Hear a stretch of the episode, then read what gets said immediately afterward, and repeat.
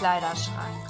Der True Crime Podcast, in dem sich alles um Mord und Mode dreht. Hallo und herzlich willkommen zu einer neuen Folge Mord im Kleiderschrank am heutigen Mord- und Mode-Mittwoch. Ich bin Jördis. Und ich bin Pia.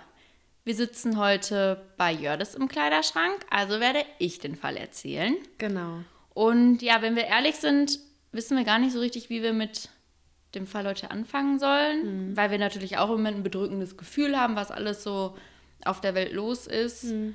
Und ich finde auch gerade, wenn wir True Crime konsumieren, das ist ja immer so ein bisschen, um den Alltag zu entfliehen, sollten wir nie vergessen, was auf der Welt noch so los ist mhm. und wie gut wir es echt hier in Deutschland haben. Ja, auf jeden Fall. Also gebe ich dir vollkommen recht. Ich hatte jetzt bei ähm, einer Influencerin gesehen und das fand ich irgendwie ein ganz passendes ähm, Wort dafür und zwar heißt es Weltschmerz.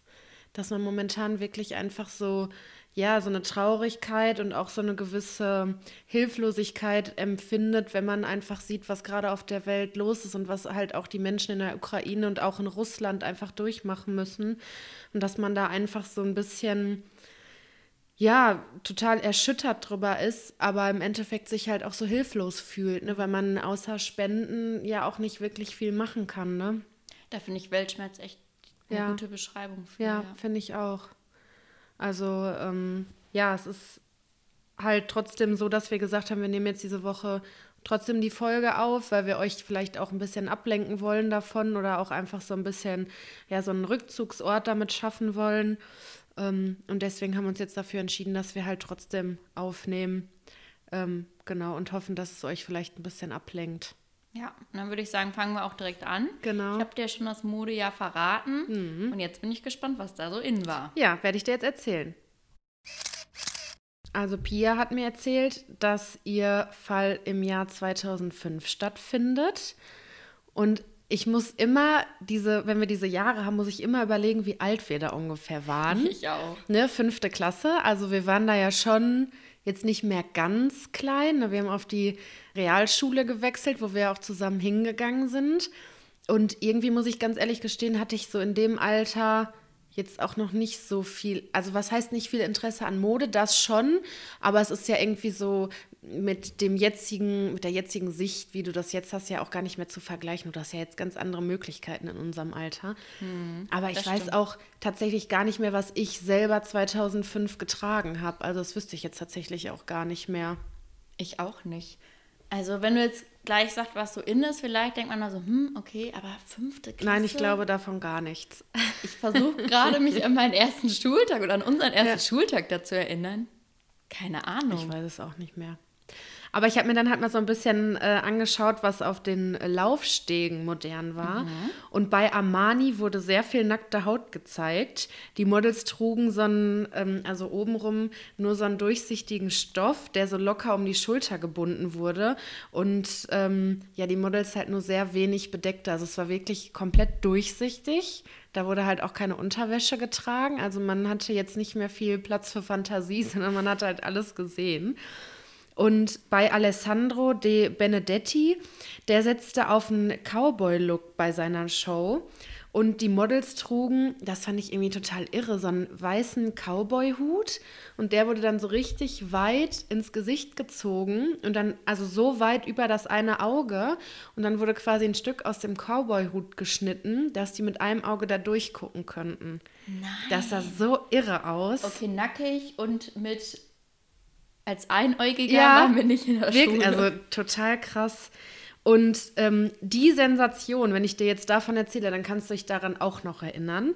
Und zwar an Heidi Klum nach ihrer Babypause in ihrem Edelstein besetzten äh, Unterwäscheset bei Victoria's, Victoria's Secret. Secret mit den weißen Flügeln. Ja.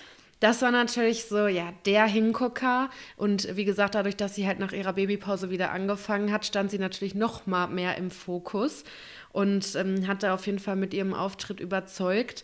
Und äh, ja, war auf jeden Fall das Highlight der Show. Ähm, Karl Lagerfeld überraschte mit seinem sportlichen Design und zeigte bei seiner Show silberne Jeans und helle Lederjacken. Und das ist irgendwie auch so eine Sache, die kann ich mir bei Karl Lagerfeld überhaupt nicht vorstellen. Also den sehe ich wirklich irgendwie klassisch mit Kleidern oder Anzügen bei Männern, aber jetzt irgendwie so eine, so eine silberne Lederhose und dann, oder silberne Jeans und dann die Lederjacke mhm. dazu, das hat irgendwie nicht so gepasst. Weißt du, wo ich den jetzt so noch sehe? Bei, bei GTA. GTA. Geil. Und bei Jean-Paul Gaultier hatte man sich etwas ganz Besonderes als Look für die Models ausgedacht.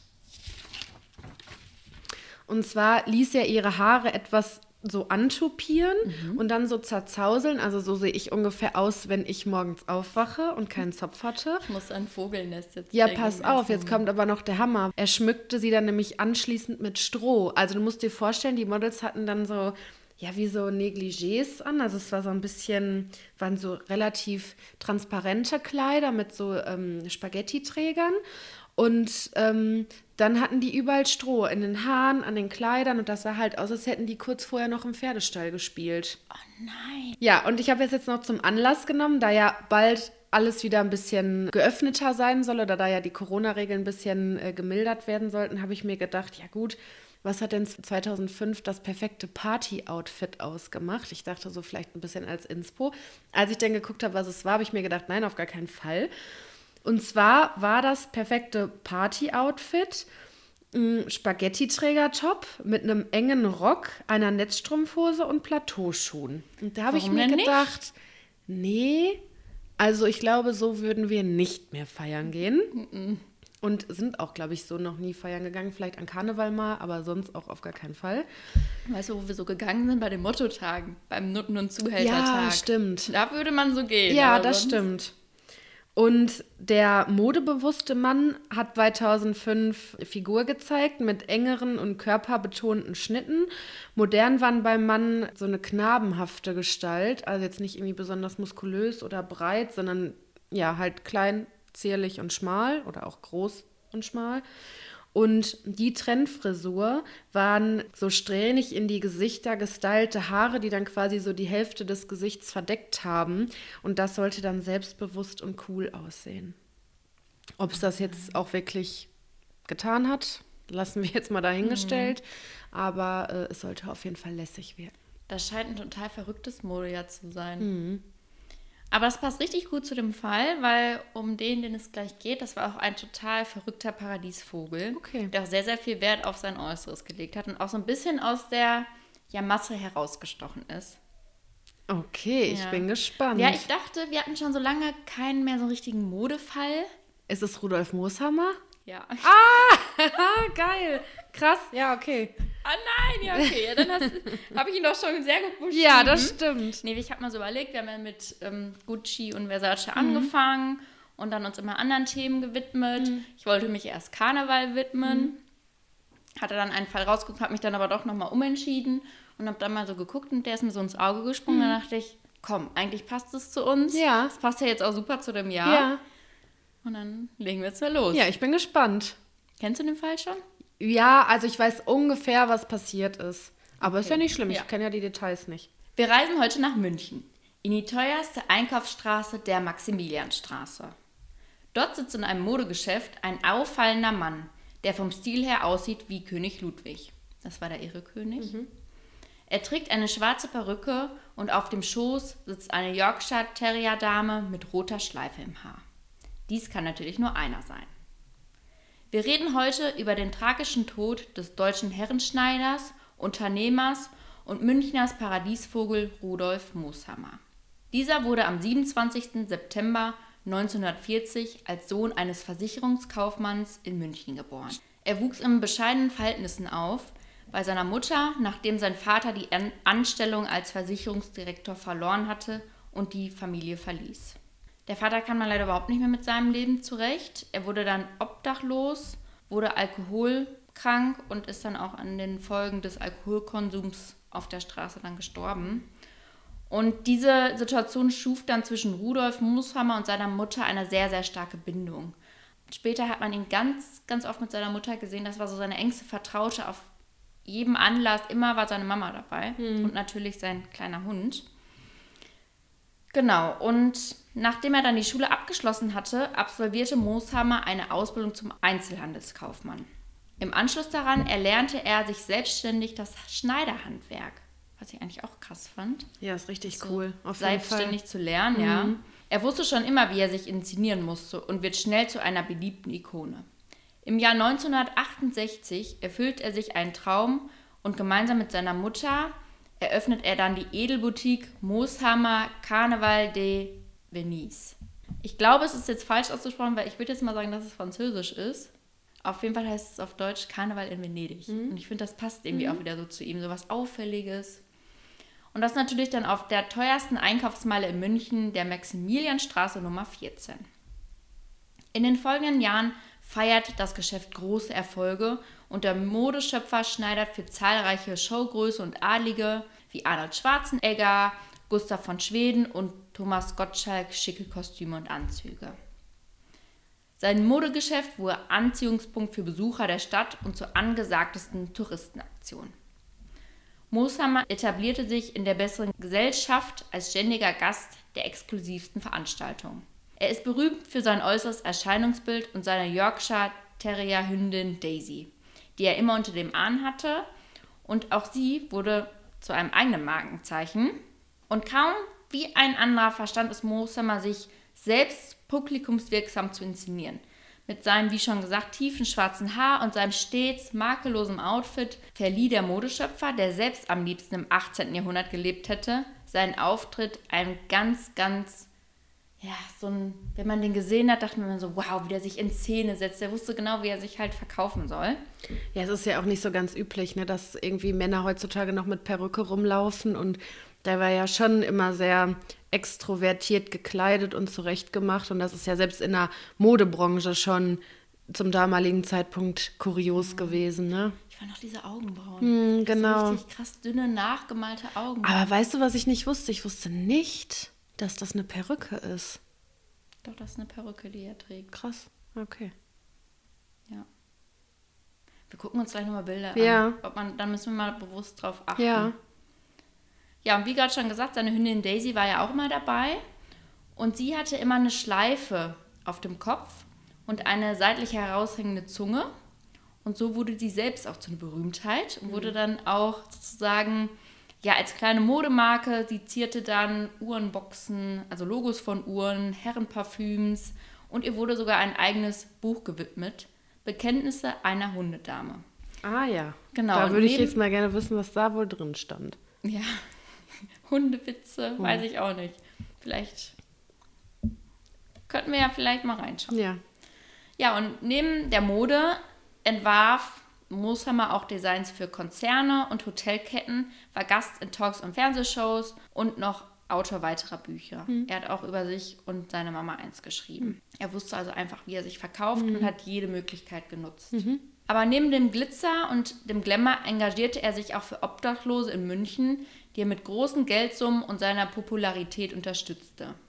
Er gründete eine eigene Stiftung, der er sein Leben lang viel Geld spendete und für die er gemeinsam mit seiner Mutter loszog, um Essen unter der Isarbrücke zu verteilen. Ach, schön. Also da wurde er auch schon öfters für geehrt, weil das wirklich sehr, sehr viel Engagement war. Das war jetzt nicht wie die meisten, ja, ich sag mal, reicheren Menschen das machen, Geld zu spenden, sondern er hat sich wirklich eingesetzt vom ganzen Herzen.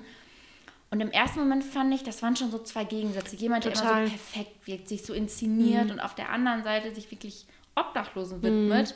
Und dann dachte ich, vielleicht hat das auch was mit seinem Vater zu tun, Ja, weil der ja natürlich. Obdachloser war und Ja. auch auf der Straße gestorben ist, dass das daher halt rührte. Aber das fand ich echt schön, dass ja von jemandem, ich finde, das ist wieder dieses oberflächliche Schubladendenken, weil du erwartest das von so jemandem Ja, nicht. das Wenn du den schon. siehst, dass da so viel hintersteckt. Ja, und nach außen scheint Mooshammer wirklich einen Traum zu leben, von dem viele nicht mal wagen zu träumen. Doch hinter der Fassade sah es ganz anders aus. 1993 verstarb seine Mutter, die seine einzige Vertraute in seinem Leben war. Das hat ihn natürlich schwer getroffen. Und zudem war er homosexuell und hat das jedoch verheimlicht. Ich denke mal, dass es, glaube ich, auch einfach die Zeit noch war, dass man da nicht so offen drüber gesprochen hat. Und er hatte eine Schwäche für junge Männer, die er für Sex bezahlte. Und diese geheime Leidenschaft wurde dem Modebaron zum Verhängnis.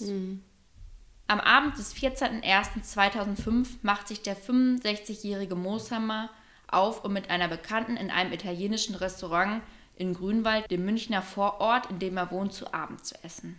Anschließend geht er einer ja, sehr geheimen Gewohnheit nach. Mehrmals in der Woche fährt er mit seinem Rolls Royce auf der Suche nach jungen Männern los. An diesem Abend fährt er alleine mit seinem dunklen Rolls Royce in die Innenstadt und hält in der Nähe des Hauptbahnhofs an. Und hier ist dann der Schwulenstrich in München gewesen zu der Zeit. Er lässt die Scheibe runter und spricht herrisch einen 25-jährigen jungen Mann an.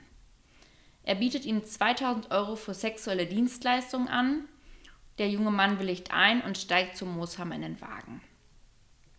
In dieser Gegend fällt ein solches Auto natürlich auf und mehrere Augenzei Augenzeugen berichten, dass ihn um 23.30 Uhr der Wagen und der junge Ba- Beifahrer, der eine weiße Wollmütze getragen hat, aufgefallen sind. Aber ich frage mich trotzdem, ja, warum er mit so einem auffälligen Auto dahin fährt. Vielleicht hat er kein anderes, aber wenn er so das so inkognito Ja. machen will. Aber ist vielleicht auch die Frage, ob er das wirklich so ganz geheim machen wollte oder manchmal ist das ja auch so, wenn man so Geheimnisse hat oder vermeintliche Geheimnisse, die man für sich behalten soll, dass man so Sachen macht, damit die irgendwann auffallen. Weißt du, was ich meine? Dass man sich dann vielleicht einfach nicht traut, das zu sagen oder das publik zu machen, aber es eigentlich schon so ein bisschen darauf anlegt. Auf der anderen Seite, vielleicht war es auch Nervenkitzel. Das kann auch sein. Also es ist noch was, was ich eigentlich später noch geschrieben hatte. Der hat nämlich immer ein Pornoheft dabei gehabt. Also ein heterosexuelles Pornoheft, das immer auf seinem Beifahrersitz als Alibi lag, um zu zeigen, ich bin gar nicht Echt? schwul, ja. Aber welcher Mensch, egal jetzt ob berühmt, reich oder nicht, hat denn Pornoheft im Auto liegen? Also auch egal Ja, ob schwul, hetero oder sonst irgendwas. Fand ich irgendwie auch ein bisschen kurios. Da geht es auch nachher nochmal Okay. drum. Ähm, ja, das fand ich auch irgendwie ein bisschen. Ja. Also ich meine, Also- wenn es jetzt wenigstens in seiner Wohnung gelegen hätte oder sowas, würde ich ja noch hat das immer dabei. sagen, okay, verstehe ich, aber warum denn in seinem Auto? Ja. Hm, okay, ja, gut. Ja, aber jetzt gucken wir uns mal den Beifahrer des Modebarons genauer an. Wer ist er? Herrisch ist 2001 aus dem Irak nach Deutschland gekommen. 2002 zieht er dann nach München. Was? Jetzt verstehe ich das auch. Ich, dachte, erst, er spricht den Herrisch ja, an. das ne? habe ich auch gedacht. Ich habe das, ja, aber der heißt so. Okay, gut, ja. Also, das ist ein junger Mann namens Herrisch. Er ist, und ich dachte erst, warum ist das groß geschrieben? Was ist der Name? Er ist 2001 aus dem Irak nach Deutschland gekommen und 2002 zieht er dann nach München und lebt erst in einer Asylbewerberunterkunft, bis er sich dann eine kleine eigene Wohnung finanzieren kann. Er arbeitet in München als Aushilfskoch, er hat einen Asylantrag gestellt und verfügt über eine gültige Aufenthaltserlaubnis. Seine dunkle Leidenschaft ist das Spielen an Automaten. Dieser ist er verfallen und hat Schulden bei seinem Vermieter und bei seinen Freunden. Okay. Und das ist auch immer was. Ich finde das oft so krass, weil das gerade so, Sp- so Spielsucht, das ist etwas, was ich mir gar nicht vorstellen kann. Ich kann das auch nicht verstehen. Gerade so Automaten. Ja. Ja, Früher, ich, also ich habe nie selber gespielt, aber ich stand da mal daneben, aber ich habe da nie so die Faszination verstanden. Nee, ich äh, verstehe das auch. Also ich habe das auch nie verstanden. Ich habe aber auch das System nie verstanden. Das muss ich auch ganz ehrlich dazu sagen. Ich habe das auch nie geschnallt. Ja, nee, Also- ich auch nicht. Ja. Weil das ja irgendwie auch so ein. Ich finde, das ist was, was du nicht kontrollieren kannst. Ja, ja, genau. dieser Nervenkitzel, dieses Ja, ja. Glücksgefühl, ja. Ja. Dann geht es bestimmt den meisten darum. Auf jeden Fall hat er ganz, ganz viele Schulden, das wächst ihm auch total beim Kopf. Er ist eigentlich nicht homosexuell, er hat auch eine Freundin, aber er bewegt sich halt in der Nähe von einem schwulen Strich und dann spricht er ihn an, dann denkt er sich, komm, 2000 Euro schnell verdient und macht das Ich dann. wollte gerade sagen, 2000 Euro ist ja auch für jemanden, glaube ich, der auf dem Straßenstrich arbeitet, mehr als eine Menge Geld, ne? Und gerade wenn du Schulden hast. Also wie man schon merkt, sitzen im Auto zwei Welten, die unterschiedlicher kaum sein könnten. Mooshammer, der Prunk und Protz in der Öffentlichkeit zelebriert und auf der anderen Seite der verschuldete Aushilfskoch. Die beiden fahren zu Mooshammers Villa in Grünwald. Dort kommt es zum Streit zwischen ihnen. Mooshammer will das vereinbarte Honorar von 2000 Euro nicht zahlen. Und da konnte ich leider auch nicht herausfinden, warum nicht. Vielleicht war er mit der Dienstleistung nicht zufrieden, weil eigentlich sind ja 2000 Euro für ihn nicht viel gewesen. Vielleicht ist hat aber auch nichts stattgefunden, ne? Das kann, auch natürlich- sein, genau, man weiß es halt nicht, Hm. weil der Herrisch darüber keine Auskunft gibt. Aber Herrisch fühlt sich dann hintergangen und greift zu einem Stromkabel, wickelt es Mooshammer um den Hals und zieht zu, bis dieser nicht mehr atmet und zu Boden sinkt. Die einzige Zeugin, Hündin Daisy. Nach der Tat flüchtet der Täter mit der ersten Straßenbahn zurück nach München. Am nächsten Morgen möchte der Chauffeur Mooshammer abholen. Normalerweise musste ein Schmieder eisernes Gartentor aufschließen, um zur Villa zu gelangen. Jedoch an diesem Morgen ist alles anders. Das Tor ist unverschlossen und die Haustür steht offen. Mhm. Er betritt das Haus und geht dann die Treppe hoch in den ersten Stock. Mhm. Auf der letzten Stufe angekommen, sieht er den leblosen Körper von Mooshammer auf dem Boden liegen. Er trägt einen schwarzen Anzug mit weißem Hemd und hat ein Elektrokabel um den Hals gewickelt. Er guckt dann, fühlt mhm. das mit dem Puls, merkt aber, mhm. okay, der scheint tot zu sein und ruft dann sofort die Polizei. Diese kommt dann auch und sichert den Tatort. Der Tatort wirkt aber sehr aufgeräumt und ungewöhnlich sauber. Nur auf einem Tischchen stehen Zinnbecher und daneben liegt der besagte Porno. Also sieht halt alles so ein bisschen drapiert aus, mhm. weil eigentlich ist die Wohnung so richtig kunstvoll, stilvoll. Mhm. Ja, mit ganz vielen Kunst und dass das alles mhm. ein bisschen König Ludwig angehaucht mhm. ist. Und das wirkt dann halt sehr so steril. Mhm. Zwei Zinnbecher und der Porno. Also das mhm. passte gar nicht zu ihm. Und dann guckt die Polizei natürlich auch nach Verdächtigen und als erstes wird der Chauffeur verdächtigt, weil dieser hat kein Alibi und vielleicht sogar ein Motiv, denn Mosamer hat, in, hat in, in seinem Testament berücksichtigt, wenn er stirbt, dann bekommt er eine eigene Wohnung, also eine Eigentumswohnung mhm. überschrieben und eine monatliche Zahlung bis an sein Lebensende. Also Krass. die hatten schon echt eine intensive Bindung mhm. zueinander. Die Ermittler sichern dann auch die Spuren am Tatort und können DNA an der Mordwaffe den Kabel feststellen. Und so aus heutiger Sicht klingt das ja gar nicht mehr spektakulär, mhm. weil das mhm. ja immer gemacht wird. Aber damals, vor 15 Jahren, war es das. Denn zu diesem Zeitpunkt steckte die DNA-Analyse noch in den Kinderschuhen. Mhm. Und ja, die Polizei hat dann die Spur durch die Datenbank gejagt und konnte dann sogar einen Treffer feststellen. Krass. Und das war dann herrisch. Mhm. Denn der hatte 2014 bereits für zwei Körperverletzungsdelikte seine Probe abgeben müssen. Die wurden zwar beide hm, eingestellt, okay. aber es war ja gut, dass sie die Probe hm, genommen ja, haben. Ja, klar. Und die Ermittler machen sich dann auch am nächsten Tag sofort auf den Weg und können den jungen Mann ohne Widerstand festnehmen. Hm. Aber zunächst sind sie sich nicht sicher, ob sie wirklich den richtigen Täter festgenommen haben, hm. weil er sein Aussehen komplett verändert hat. Also der hatte immer so längere Haare, hatte sich hm. die komplett abrasiert ist ja auch schlau, aus seiner Sicht, ne? Ja, aber da siehst du auch mal wieder, wie durchdacht das dann mhm. war. Also, dass das jetzt nicht so eine. Vielleicht war es ein Affekttat, aber dann. Jetzt zeigt ja anscheinend keine Reue, finde mhm. ich, wenn man dann sich zu verstecken mhm. versucht. Und er hat da auch schon die weiße Wollmütze so zerschnitten und im Müll mhm. gestopft, aber noch nicht den Müll entsorgt. Okay. Also die ja. haben sie auch gefunden. Genau, und dann wussten sie, okay, es handelt sich um Herrisch, haben dann nochmal eine DNA-Analyse, mhm. einen Abgleich gemacht. Ja, er kommt dann vor Gericht und wird wegen Mordes aus Habgier und Heimtücke zu lebenslanger Haft verurteilt. Mhm. Und zudem wird die besondere Schwere der Schuld festgestellt. Mhm. Die Leiche von Mooshammer wird in einem Mausoleum am Münchner Ostfriedhof neben seiner Mutter beerdigt. Gott, irgendwie ganz schön einsames Ende, ne? Mhm. Und auch seine, seine Beerdigung war wieder ein totaler Medienrummel. Mhm. Ja, manchmal weiß ich nicht, ob das dann ne, dem Ganzen so gerecht wird. Aber, da war aber er wollte das wahrscheinlich auch so, ne? Stimmt, er stand ja eigentlich so in der Öffentlichkeit, dann hätte er sich so ein Ableben bestimmt gewünscht. Hm. Aber für mich haben sich trotzdem noch ein paar Fragen ergeben. Zum einen war das halt mit dem Pornoheft. Hm. Warum liegt da plötzlich ein Hetero-Pornoheft? Hm. Ich weiß nicht, vielleicht haben sie das damit draufgenommen. Das könnte auch nicht geklärt werden, wie das jetzt auf den Tisch gekommen hm. ist. Aber es scheint wohl da drapiert worden zu hm. sein. Und dann, was ist denn aus der Hündin Daisy geworden? Die hat er ja immer dabei. Und ich finde, wenn man an Mooshammer denkt, denkt man auch immer an den Hund mit ja, der auf Schleife. Jeden Fall. Auf weil das ja Fall. wirklich so sein Ein und Alles war. Mhm. Ich finde schon manchmal, ich bin auch mit meiner Mia, ich will die überall mit hinnehmen, mhm. aber das war ja eigentlich nochmal eine mhm. Nummer krasser. Und die Hündin hat einen Teil von Mooshammers Millionennachlass geerbt. Mhm. Genau, der, die andere Hälfte also ist dann an seine Stiftung gegangen, an seine mhm. Obdachlosenstiftung. Das fand ich echt schön. Auch in, genau, in einer Kirche der hat gewunken. Weil er dein Auto sieht bestimmt.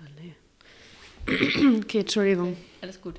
Also die hat einen Teil seines Millionennachlass bekommen, die Hündin. Fand ich irgendwie auch krass. Der andere Teil ist dann an seine Stiftung gegangen, das fand ich echt schön. Und auch heute gibt es die Stiftung noch, die arbeiten noch, sammeln immer Spenden, da sind auch viele Kirchen mit eingebunden. Da habe ich auch ein paar ja, Predig Predigten, Predigten. Predigten gelesen, wo die den auch namentlich erwähnen und den beschreiben. Das fand ich auch. Also es hat mich echt berührt. Darf ich eine kurze Zwischenfrage stellen? Erstmal, kann ein Hund erben in Deutschland? Scheinbar ja. Aber wie geht das? Und was macht der Hund mit diesem Vermögen? Keine Ahnung. Hat der dann Vormund oder? also kann ich mir schon. Ja, stimmt. Kann ein Hund überhaupt erben? Ich würde in Deutschland eher sagen nein, weil Hätte es ich auch ist ja gedacht, aber kein, scheinbar ja schon. Das recherchiere ich nochmal. Werde ich euch nächstes Vor Mal allen Dingen, ja. der Hund wird ja auch irgendwann dann mal gestorben sein. Ja, pass auf. Okay, ja, die Hündin bekommt auch ein Leben, also ein Wohnrecht in seiner Villa. Mhm. Und sie blieb bis zu ihrem Tod in der Obhut von dem Chauffeur. Mhm. Und 2006 stirbt dann Daisy mit 13 Jahren an einer Verengung der Luftröhre und wurde dann eingeäschert. Mhm. Ich hoffe, sie wurde dann auch da begraben. Aber das ist eine gute Frage. Erstmal konnte, konnte man wirklich so ein Wohnrecht durchsetzen. Aber das mit dem Erben, Ja, vor allen Dingen, äh, das, wo ist denn jetzt, also der Hund ist ja dann irgendwann gestorben. Und an wen hat der Hund dann das Vermögen weiter vererbt? Ist das dann auch in die Stiftung geflossen oder hat der Chauffeur das bekommen? Oder? wäre für mich auch nur diese beiden Optionen. Ja. Ne? Da müssen wir nochmal nachlesen, ob ein Tier. Ist ja die Frage, ob das überhaupt so öffentlich gemacht wurde. Weißt du, was ich meine? Also ich glaube nicht, dass ein Tier überhaupt erben könnte. Weil es ja keine Person ist. Ja, wahrscheinlich hat er das dann irgendwie an den Chauffeur vererbt und hatte dann aber irgendwie so eine Klausel da in diesem Erbschaftsvertrag drin, dass er das nur für den Hund ausgeben darf oder irgendwie, also so, weißt du, was ich meine? Ja, das ist echt verrückt. Also ich ziehe den Hut auch, dass er so viel für Obdachlose gemacht hat, dass Mhm. er selber losgezogenes Essen verteilt hat, wirklich Mhm. fast sein ganzes Geld mit reingesteckt hat. Aber dann auch, ne, dass der Hund Millionen bekommt. Ja, und die Tat ist ja jetzt schon, also 2005 ist ja jetzt schon 17 Jahre her. Und da fragt man sich natürlich auch, was ist mit dem Täter passiert.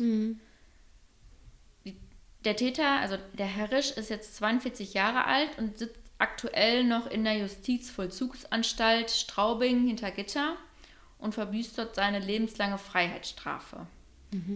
Und es wurde ja auch diese besondere Schwere der Schuld festgestellt, also konnte er nicht nach 15 Jahren entlassen werden. Aber das Mindestverbüßungsmaß, also die Dauer, wurde bei ihm auf 18 Jahren festgelegt. Das heißt, dass Herrisch Mitte Januar 2023 freikommen könnte. Krass. Und da finde ich, ich habe auch letztes Mal einen Fall gehört. Ich weiß nicht, ob du den auch gehört hast, da haben Kinder getötet. Und da war es ja dann auch, dann sind die ins Gefängnis gekommen, sind freigelassen worden und dann hat sozusagen eine Community wie Selbstjustiz so einen Blog gemacht und hat dann, egal wo die Frau hingezogen ist mit ihrer Familie, hat der immer das Leben wieder erschwert. Und das war noch nicht mal die Familie des Opfers, sondern so eine Community. Klar kann ich, ich verstehe so beides, weil ich mir auch so denke, okay, der hat was Schlimmes getan. Das ist auch nicht zu verzeihen, aber ich finde trotzdem, wenn jemand seine Strafe abgesessen hat, muss er die Chance haben, sich wieder in die Gesellschaft zu integrieren. Das ist ja auch der, der Sinn von Strafe, ne? Genau, und sonst wird er immer wieder straffällig, würde ich jetzt sagen, dass dann die Wahrscheinlichkeit höher ist, als wenn man sagt, okay, du hast jetzt deine Strafe gebüßt, hast daraus gelernt und jetzt darfst du da ganz normal am gesellschaftlichen Leben teilhaben. Ja, das ist definitiv so, aber ob man das dann immer so objektiv äh, betrachten kann, ist halt die Frage, wenn du halt mit drin steckst. Ne? Auf der anderen Seite ähm, ist dann halt auch immer die Frage, ob du das als gerecht empfindest, wie die Straß Strafe ausgefallen ist. Ne? Ja. Ja, das ist auf jeden Fall ein schwieriges Thema. Aber ich weiß nicht, wie ich reagieren würde, muss ich dir ganz ehrlich sagen. Ne? Gerade wenn es auch dich betrifft, ich glaube, dann kannst du das nicht verzeihen. Nee. Deswegen, also da wurde auch in vielen Artikeln drüber diskutiert. Und ja, wir werden euch berichten, ob er dann nächstes Jahr freigelassen wird. Ich bin gespannt. Ja, Ja, dann Ja, vielen Dank für deinen? Fall. gerne. Ich hoffe, ich konnte dir noch ein paar neue Details mitbringen. Ja, konntest du auf jeden Fall. War sehr interessant und äh, auf jeden Fall ein bewegtes Leben, was er da mitgemacht hat und eine ganz extravagante Persönlichkeit. Ne? Auf jeden Fall. Jetzt würde ich sagen, gehen wir noch in deinen Kleiderschrank. Ja, oder? machen, wir Schönes wir. Zum Abschluss. Genau. Ja, Jördes, du hast ja in der letzten Zeit viele Schuhe geshoppt. Mag ich mich dran zu erinnern?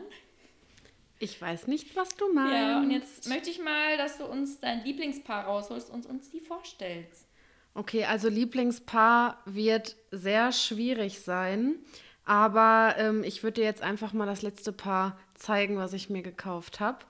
Und zwar äh, sind das wunderbare, und die Männer werden jetzt wieder die Hände über den Kopf schlagen, Ugly Dad Sneaker. und ähm, ja, von New Balance, das sind die äh, 530 aus der Running Collection. Die sind halt einfach ähm, ja, weiß mit ein bisschen dunkelblau, wobei das mehr so ins Schwarz geht. Ansonsten, wie gesagt, sind sie weiß und sehen halt aus wie so Sneaker aus den 80ern oder 90ern. Oh nein, ja, und, ich kann mir die bei dir gut vorstellen, dass die geil sind. Ja, ich finde die halt einfach, also die sind erstens mega bequem mhm. und ähm, ich finde das irgendwie äh, ganz cool so zu kombinieren. Also ich hatte die jetzt auch schon mal im Büro. Die passen jetzt auch nicht zu jedem Anlass, aber gerade eigentlich so, wenn man irgendwie so einen Städtetrip macht oder sowas, sind die, ja, ja genau, sind, sind bestimmt, genau, ne? sind die richtig geil. Und es gibt auch mega viele Leute, die die irgendwie so mit Röcken oder Kleidern kombinieren. Da muss ich ganz ehrlich sagen, da bin ich raus. Da habe ich meine, meine Schuhe, mit denen ich meine, meine Kleider und Röcke trage.